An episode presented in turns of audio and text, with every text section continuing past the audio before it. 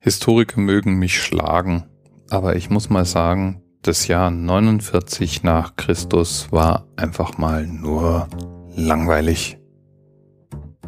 In Rom ging natürlich das Übliche ab, das heißt, Claudius hat zum Beispiel seine Nichte geheiratet und bei der Gelegenheit seine Tochter an Nero verheiratet. Ähm, es wurde jemand Box-Champion in den 207. Olympischen Spielen. Das waren damals schon die 207. Olympischen Spiele, das muss man sich mal geben.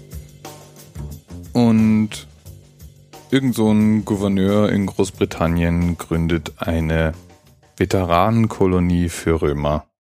So eine Art Rentnerdorf stelle ich mir da vor. Wahrscheinlich vollkommen unpassend. Wahrscheinlich war 49 auch das Jahr, in dem das Christentum sich in Europa verstärkt ausgebreitet hat. Und jo, das Jahr 49 wird's heute nicht sein. Bisschen Zeitgeschichte. Ist da vielleicht viel passender.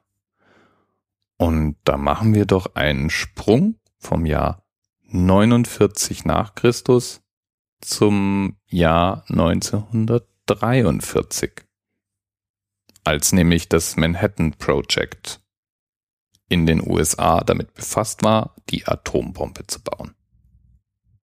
Im Manhattan Project in Los Alamos gab es einen Stoff, der hatte ganz besondere Bedeutung.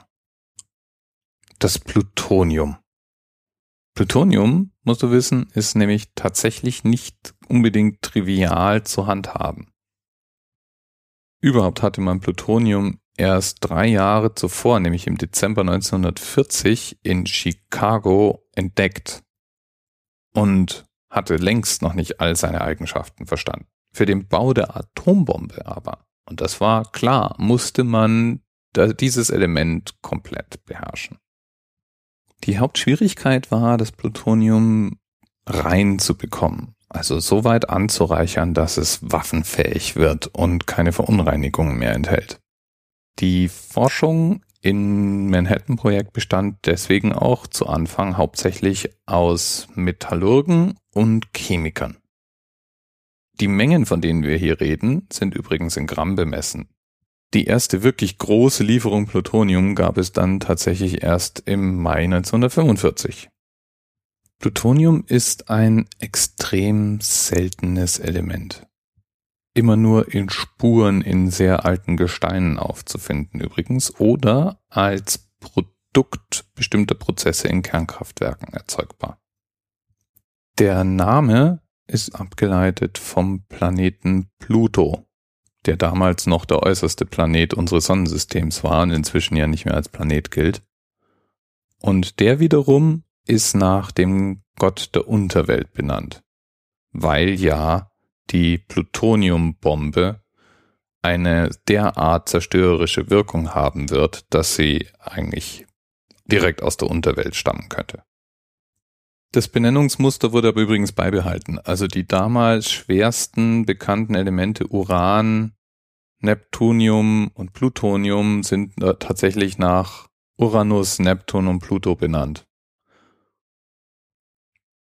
Plutonium ist auf jeden Fall das letzte und schwerste natürlich vorkommende Element des Periodensystems. Auch in Kernkraftwerken wird es letztlich aus Uran erzeugt, als sozusagen eine Art Abfallprodukt. Plutonium zerfällt sehr schnell und erzeugt dabei Wärme.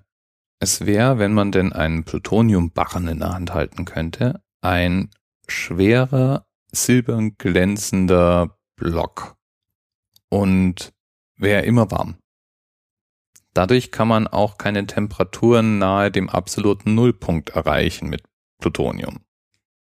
Plutonium hat im Periodensystem die Zahl 94.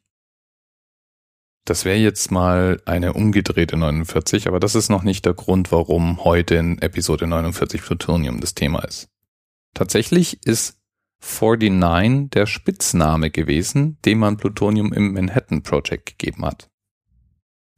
Die 4 kam dabei von der Zahl im Periodensystem, der 94, nämlich der hinteren, und die 9 war die letzte Ziffer in Plutonium 239, dem Isotop, das für die Waffenproduktion als tauglich festgelegt worden war. Und aus diesen zwei Zahlen, der 4 und der 9, wurde eben 49 als Standardkürzel für waffentaugliches Plutonium. Wir alle wissen, was aus diesen Projekten wurde. Man hat die Bombe gebaut und sie wurde ja auch zweimal abgeworfen.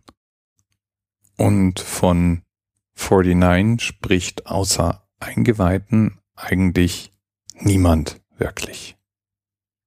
Nur vom Plutonium. Oder von der Bombe. Bis bald.